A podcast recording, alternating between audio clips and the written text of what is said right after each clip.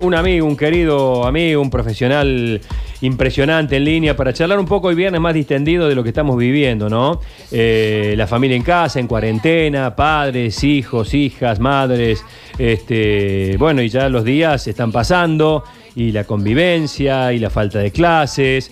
Eh, a pesar de que hace muchos años que hago medio de comunicación, eh, hay algo que envidio de este amigo que está en línea, que es que todo el mundo, a mí nunca me ha pasado lo que le pasa a él siempre que ¿Qué? cuando termina de hablar todo el mundo dice, qué bien que habla. Qué bien que habla. Qué bien que habla. Sí. Qué bien que habla Enrique Orchansky. ¿Cómo le va, doctor Orchansky? Buen día.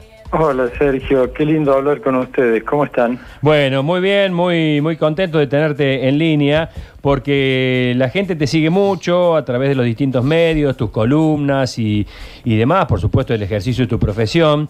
Y, y es lindo intercambiar ideas con vos y, y- y escuchar sugerencias, opiniones, puntos de vista, porque estamos en cuarentena, la cuarentena es una cuarentena médica, no porque estemos en, en guerra, aunque sí la estamos contra un virus, pero la familia está toda en casa, están los chicos, hay situaciones de, de crisis, de convivencia, de cansancio, de falta de... En fin, no hemos nacido eh, para, Para estar estar, todos juntos. las 24 horas todos juntos. Eh, no es natural, no es natural. ¿Cómo, cómo lees la situación y, y cómo crees que estas cosas se pueden hacer más llevaderas, Enrique?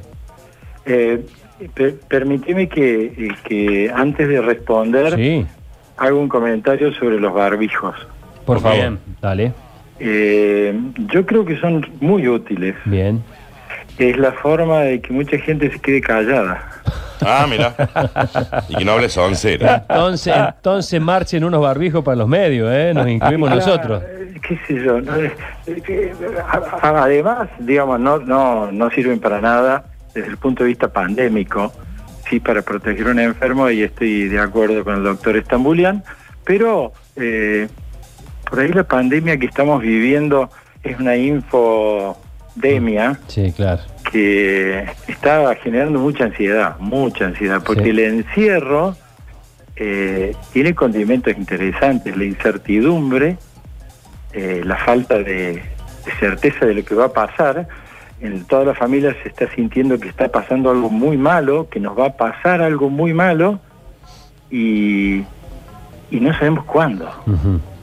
Entonces esa incertidumbre es la primera lectura que yo hago sobre esta convivencia. La incertidumbre se vence eh, eligiendo decir una buena noticia todos los días. Creo que esto es un ejercicio eh, familiar indispensable. Una buena noticia quiere decir, por cada muerto que estamos contando en Argentina, nueve, diez, los que sean, hay millones que se han infectado, estoy hablando de millones, que ya se han infectado sin saberlo, ya tienen anticuerpos y van a sobrepasar esta pandemia y la vamos a superar. Está bien. Y de esto hay poca información. Claro, porque es un número importante, doctor, ¿no? De los que superan la enfermedad. Absolutamente. Yo me he dedicado a estudiar las pandemias de los últimos 100 años y, y hemos superado a todas. Eh, Desde pandemias en las que no teníamos absolutamente nada, no hablar de barbijo, no teníamos jabón para lavarnos las manos, que fue la pandemia de la gripe española, murieron 50 millones de personas. Y eso, eh, a ver, esa pandemia mató más que la Primera Guerra Mundial en combate. Pero aparte, e- en un mundo mucho más chico, por lo tanto la proporción de muertos se volvía escandalosamente más grande. Correcto. Y la superamos, y superamos la de la gripe asiática y la porcina, y estamos superando la de SIDA. A ver, hay muchas situaciones que nos han puesto al borde, y esta cosa inédita es la comunicación. La comunicación online de las muertes, la comunicación, Claro. como seguir un partido de fútbol y ver el resultado online de cuántos muertos, cuántos heridos, cuántos infectados, cuántos a la espera. Y, y esto genera mucha, mucha ansiedad. Eh, pero yendo a tu pregunta Sí. y, y poniéndome en el campo que me corresponde, que es la pediatría, hay una diferencia muy grande entre la edad de los chicos. Los chicos muy chiquititos están felices. Así. Mira. Eh, hablo por las consultas que Sí. tengo por teléfono, por WhatsApp, Bien. por, por, por mail, por todos los días de comunicación que son posibles en este momento. Los, los menores de cuatro años están chochos. quieren que siga la pandemia. Qué bueno. ¿Por qué? Por- Porque tienen padres 24 horas Sí, al día al lado de ellos, sí, sí. aunque los padres no den más, aunque los padres quieran agarrar ese paquetito y ponerlo en alguna institución que se haga cargo como habitualmente. Mm. Y ese es un segundo descubrimiento social. Eh, la familia no sabe qué hacer con los chicos. claro. no sabe qué hacer en vacaciones, no sabe qué hacer los fines de semana.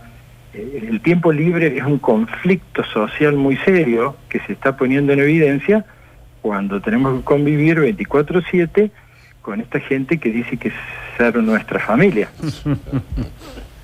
Entonces, eh, los chicos más chiquititos están a salvo, salvo que tengan padres con ataques de pánico, que los hay, eh, y que lo tienen que superar apagando un poquito los medios de comunicación y leyendo algún Mm. libro, y el conflicto empieza a plantearse con los escolares. Los escolares eh, nos muestran otro descubrimiento social súper importante. Eh, la vida de los escolares está marcado por los horarios del cole. Sí. a qué hora se levantan, a qué hora desayunan, a qué hora almuerzan, a qué hora cenan, con quién, cuándo hacen la pausa, cuándo tienen clases, cuándo tienen recreo. En la casa eso no existe, porque es curioso, en la casa, en los últimos 50 años se han desvanecido las autoridades. Yo recuerdo haber hablado con vos, Sergio, alguna vez, Sí. con Luchi también de esto, eh, la desaparición de la autoridad de los padres como marcadores de los mojones de vida de los chicos. Y sin mojones y sin colegio, sin institucionalización, los chicos extrañan esta dureza, este aburrimiento del cole, pero que les ordena la vida. Claro. Hay muchos chicos que se están levantando a las 12 y se enteran de que tenían clase a las 10, que tenían clase a las 11 y tenían que hacer una evaluación a la una y media. Claro, Y están muy enojados. claro. Eh, comen a cualquier hora, comen cuando tienen hambre. Eh, hay que recordar que un tercio de la población no come, porque son todos los chicos que extrañan el colegio porque comen mejor en el cole que en su casa. Eh, eso es una herida que los- las autoridades deberían afrontar en forma directa porque los chicos están entre- extrañando no las clases de matemáticas y lengua, están Mm. extrañando un poco de comida. Claro. Sí, sí, sí. Doctor, eh, Luchi Bañez lo saluda. Doctor, eh, ¿va a cambiar la familia? ¿Se puede dar un algo así tan fuerte, tan trascendente a esta pandemia en el mundo? Eh, depende de cuánto dure. Sería fantástico que cambie para reflexionar y voy a la- lanzar una pregunta, este, quizás suene insolente. ¿Para qué tenemos hijos? Perdón por la insolencia, pero no es época de hablar eh, eh, superficialidades. Es decir, si tenemos un hijo en brazos, si tenemos un hijo en el cole, si tenemos un hijo en la facultad, si tenemos un hijo trabajando con nosotros en el taller, tenemos que pensar para qué los tenemos. Porque si nos vamos a preguntar qué hacemos con nuestros hijos, es como si nos hubieran tirado un becario de afuera y que no sabemos a dónde llevarlo a Córdoba para que conozca. Claro. ¿Que usted cree que hay muchos que no saben para qué tienen hijos, doctor? Eh, Hay muchos que no tienen un plan general de crianza. No digo saber qué va a pasar cada día, Mm. pero un plan general, algo, algo que guíe las acciones de todos los días. ¿Cuál es mi plan? Y los planes eh, eh, se resumen en una frase que repiten todos los padres, que sean felices. Claro. Y todo el mundo quiere que sean felices, pero ¿cómo? Claro. Y tenemos una legión de vándalos que se nos paran delante desde los cinco en años en adelante y nos dicen, dale, haceme feliz, Claro. haceme feliz. Vos dijiste que yo que, que- que- que vos querías que yo fuera feliz, haceme feliz. Eh, eh, para hacer feliz a alguien, y me parece a mí no solamente un niño, supongo que por lo menos debería ser uno lo más feliz posible. Si no, Claro, Me parece pero hay que hay que hay que diferenciar muy muy fuerte las las definiciones. sí, sí, Creo- estoy de acuerdo. creo que la felicidad, eh, yo ya tengo una edad para entender que la felicidad es un vientito que te da en la cara muy de vez en cuando. Sí, en sí, vida, sí, sí. Y que lo demás es cierta armonía, eh, cierto orden, eh, cierta tranquilidad y cierta previsibilidad, sobre todo para los chicos, ¿no? Entonces, Los chicos están confundiendo felicidad con entretenimiento. Claro. Entonces los chicos quieren tener una pantalla siempre, quieren dormir tarde, quieren que estas no sean clases virtuales sino vacaciones. Pero los chicos están en clases. Pero tienen tal desorden. Pero creo que con el diagnóstico me parece que nos hemos excedido. ¿Qué podemos hacer con esta situación? Y empezar a ordenar el horario de clases. Este fin de semana yo les propongo a todas las familias que hagan un horario escrito para los chicos, según la edad, según cada uno. Acá no nos podemos meter en la vida de cada uno, pero cada uno conoce su familia, o por lo menos ahora está teniendo la oportunidad de reconocerla. Vos eras. eh, Claro, Primero. recordame tu edad. ¿En qué grado estás? Pero es que, a ver, a través de las clases, que los padres en este momento están clamando, que están abrumados de la cantidad de material que reciben, eh, están entendiendo qué hacen los chicos en el, en el colegio. Pues no solamente no conocer a sus hijos ni tener un plan, sino qué hacen durante las clases, qué hacen cuando van al club, qué hacen cuando van a la esquina, cuando, se- cuando había potrero, qué hacen en el potrero. Bueno, el potrero sigue vigente en el interior, en el interior hay mucho potrero afortunadamente, mucha plaza. Enrique, Entonces, eh, sí, eh, claro. muchas veces hemos hablado de, de hijos eh, en, en tu presencia aquí en la radio, en nuestros programas, y eh, siempre hemos planteado esto de la exposición a las pantallas, si está bueno, está malo, y es un momento que hemos tenido que ceder en la mayoría de las de las familias, de los hogares, a que tengan un poquito más de play, a que tengan un poquito más de celular, de tele. Eh, ¿Está bueno, está malo? ¿Vamos a poder recuperar después ese control que creo que los padres pensábamos que teníamos? Este, este es el momento de flexibilizar, Nacho. Este es el momento de ser más flexible, de ser, eh, de comprender eh, que en este momento todas las pantallas nos dejan salir de la casa sin salir de la casa. Nos dejan ir a lugares que, que nos dejan explorar, nos dejan ir a otros sitios, nos dejan escuchar otras voces que no estamos escuchando y, y- y que nos y, que nos frenan un poco los retos de los padres porque ya no dan más. Eh, creo que hay que ser flexible. Ustedes me conocen porque combato el abuso de pantallas, pero no el uso. Y todo esto bajo el marco de que siempre haya un adulto interpuesto entre la pantalla y los chicos. eh, te está escuchando mi hija que tiene. Mi nieto tiene eh, cuatro años para cinco. Ajá. Y me dice: No para de decir el Goran, no para de Sí. decir esta frase. Qué feliz que estoy en casa. Mm. Claro, Claro. mirá vos. Me- Claro. Me, acaba de escribir. Y los míos de 7 y 11 preguntan cuándo vuelven las clases. Claro, claro. Es- Lógico. claro. Eh, se van a valorar, eh, respondiendo a la pregunta nuclear que vos me decías, y robándote un poco más de tiempo, Sí, sí, sí. eh, la, la, la, la- si la- ¿cómo va a salir la familia de esto? Depende de la duración. Si la cuarentena se termina en abril, eh, yo apostaría que todo el mundo va a volver a su cueva de individualismo, de, a su propia galaxia, cada uno a su trabajo, cada uno a su escuela.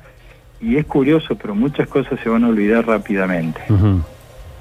Ahora, si aprovechamos esta oportunidad para refundar la familia, para saber por qué estamos juntos, eh, tal vez haya una ola de divorcios, quién sabe. Tal vez haya una ola de casamiento de concubinos, con concubinos que reafirman su lazo. Sí. Tal vez haya hubo un pedido de autonomía de muchos chicos, pero esta es una oportunidad para mirar para adentro, recorrer la casa, saber quiénes somos y quiénes son, Claro. y en algún momento decir que vamos a salir de esta. Doctor, Porque ninguna pandemia duró más de un año, Mm. ninguna. Mira. eh, doctor, qué dato, ¿eh? lo, lo que le tengo miedo por ahí cuando hablamos de refundar es que uno refunda cuando hay algo muy profundo y aquí lo profundo puede ser el dolor, ¿no? Como usted dice, no sabemos cuánto va a durar. Si dura mucho y hay dolor en el medio, digo, conflictos sociales, problemas, eh, ni más ni menos que una guerra, digamos, ¿no? Eh, es una guerra y, y como toda guerra eh, genera cuestiones positivas siempre a partir del temor. El temor es lo que hace que millones de argentinos estén guardados en sus casas, no porque le obedezcan a la ley. Nosotros somos muy desobedientes de la ley. Estamos qui- quietitos porque nos podemos morir.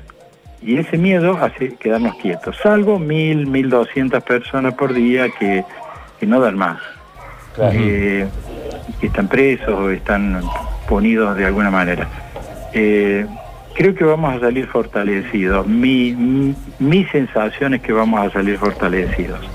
Eh, Enrique, sí, no, adelante. las prioridades distintas. Sí, perdón. No, quería consultarle en esto de- del día a día, que, que hablábamos recién de, de ceder un poco más, y decías esto de poner horarios, de hacer las tareas, nos está costando cada vez más. Es como que el chico ya dice, en casa yo no tengo que, no estoy en clase, yo no estoy con la maestra al frente. Es difícil, ¿no? ¿Cómo, ¿Cómo lo llevamos? Porque hay, hay mucha distracción de la casa y, y es difícil tenerlo, no sé, dos horas sentado al frente a la compu o, a, o a la carpeta para que hagan las tareas. Totalmente de acuerdo. Eh, la enseñanza, el sistema de enseñanza que nosotros tenemos en el país se elaboró en 95 años. Y en ocho días que nosotros queremos cambiar el ritmo, ese cambio de ritmo hace que eh, necesariamente la educación tenga que tener un contexto y el contexto es el aula. Entonces no puede ser contexto de aprendizaje un dormitorio, una sala, un garage, eh, el patio de la casa. Entonces los chicos creen que no están en clases y los docentes se están deslomando por decir que sí hay clases y mantener un ritmo escolar eh, que en algún momento me parece que va a ser muy difícil sostener si esto sigue así, porque por esto, ¿no? Claro. Y por otro lado, la falta de autoridad de los padres, eh, a mí me hace acordar algo que hemos comentado con Nacho alguna vez, que en mi consultorio permanentemente suena la frase, dígale usted. Claro, Más fácil. claro, es más fácil. Dígale usted a qué hora hay que levantar. Dígale usted cuántos caramelos por día. Dígale usted que basta de pan. Y ahí pone cara de malo, doctor, usted. Y que y yo, y yo la miro a la madre diciendo, y dígale usted. Claro. yo, yo- yo soy médico. Claro. Eh, y, y la madre no se da cuenta que está confesando en voz alta delante del hijo Que no tiene ella autoridad. no puede. Claro. Está declarando impotencia. Eh, Impotencia y falta de autoridad. Y eso es lo que también se trasluce en esta crisis. La falta de autoridad de los padres para decir, hey, pausa, ahora se come. Hey, hey, hey, pausa, ahora hay recreos. Hablando de recreos, hay que hacer recreos todo el tiempo. Ahí Ajá. está, ahí, ahí, Ajá. ahí va mi pregunta también, que tiene varias, varias aristas, porque eh, por ahí, eh, ante la falta de costumbre de estar todos juntos en casa y demás, puede producirse un- una especie de sensación de agobio. Es, es recomendable decir, bueno, en algún momento eh, papá y mamá se van a leer al dormitorio, chico, o sea, descomprimir un poco tanta... Tanta, Tanta compañía, tanto tanta, tanta unión. Antonio. Eso, tan, tan, tan, tan, tanto, eh, tan, eh, tanto tumulto. A ver, Sí. Creo que el recreo es la palabra más hermosa que yo he descubierto en esta época. Recreo Mm. quiere decir recrearse, volverse a crear en una pausa. Muy bueno. El recreo escolar es una genialidad, Mm. porque decía, los chicos pueden atender durante 40 minutos, 45 minutos, después necesitan recrearse. Necesitan armarse de nuevo porque los desarmó la seño de lengua diciéndole que son los diptongos. Claro. Entonces, ese recreo es indispensable en todos los ámbitos. Ustedes, agobiados entre la necesidad como trabajadores de transmitir información durísima en estos días y sus propias familias, están agobiados y en algún momento necesitan recreos. ¿Y en algún momento qué hacen? Se levantan, estiran las piernas, charlan con alguien, toman un café, paran. Los teletrabajadores no están pudiendo hacer eso, lo que hacen normalmente es su trabajo real los chicos tampoco en la escuela. Eh, eh, lo, lo que hacen en la escuela, en la casa no tienen recreos. Los recreos creo que deberían ser obligatorios. Recreo de a- eh, para no hablar del virus. Pausa. Hay una, hay experiencia enorme con pacientes con enfermedades crónicas muy duras en los que yo les pido recreos a las familias para que no todo el tiempo se hable de la enfermedad, para devolverle la representación infantil de niño, Ujú. no de niño enfermo, y hacer una pausa. Hacer una pausa en las clases, hacer una pausa para estirar las piernas, cambiarse de ropa, peinarse, salir a la vereda y volver. Es decir, la formalidad de las salidas hay que recuperarlas. Está bien. Muy bueno. Muy bueno, sí. Eh, charlando hace poco, cuando eh, nos estuvo visitando el doctor Orchanqui aquí en Compromiso Líder, después de recibir tanta información, como él decía, esta infodemia que estamos teniendo, ¿no? Fue una de las pocas palabras que me tranquilizó que él dijo, con los niños el coronavirus es como que no llega, como que no, no se infectan. Eh, ¿Seguimos manteniendo es- esa noción, Enrique, sobre los niños y el coronavirus? Sí, con la excepción de que las víctimas que ustedes van a identificar en la información son niños con discapacidades muy severas, son niños en los que se ha hecho el diagnóstico muy tardíamente, por eso el Chaco en este momento, una provincia olvidada Claro. del país, está mostrando cifras alarmantes para la población que es, eh, porque no tienen oportunidad ni acceso a un diagnóstico hasta que un chaqueño llega al Malbrán Sí, y pasan muchos días, los días que matan gente. si llega. Eh, la otra información valiosísima es que no toca a las embarazadas. Las embarazadas, aun cuando ellas enfermen y curen, porque el 85% de la población que se infecta se cura, hay que mirar la negativa, no hay que contar los muertos, Sí. hay que contar los sanos. Y en este momento ya tenemos información de embarazadas eh, que parieron en China, que fueron las primeras que se infectaron. Los niños nacen sanos, impecables y no infectados. Por lo tanto, aparentemente no se transmite por vía placentaria, aparentemente y provisoriamente. Todas estas son informaciones que siguen este, alentando a que los chicos eh, parecen más- con mayor inmunidad frente a los adultos. Bien, doctor, eh, lo último que le pregunto, eh, ¿y qué es lo que le ha, lo ha hecho al coronavirus tan exitoso, digamos, en términos de, de, de impacto, digamos, sobre la población? ¿Es el nivel de contagio que tiene? Uno que es una mutación fresca, quiere decir que es un virus que ya se, de una familia que ya se conocía y que causaba resfríos comunes, que mutó, adquirió características de invasión en el sistema respiratorio y que produce eh, demolición de los pulmones. ¿En quiénes se defienden menos? En las personas muy ancianas, Claro. en las personas con discapacidad, en las que pelean menos. Vuelvo a insistir, la mayoría pelea y gana ni siquiera es una gripe porque dura menos. Eh, los síntomas a, a vigilar son fiebre, dolor de cabeza, tos, dificultad para respirar y pérdida súbita del olfato. Una Bien. persona que de pronto se queda sin olfato está y Otro probablemente síntoma. lo descubra y a los dos días ya está curado. Claro. Mira vos. Doctor Sí. Orchansky, eh, muchísimas gracias. Perdón, ¿tenías algo más para agregar?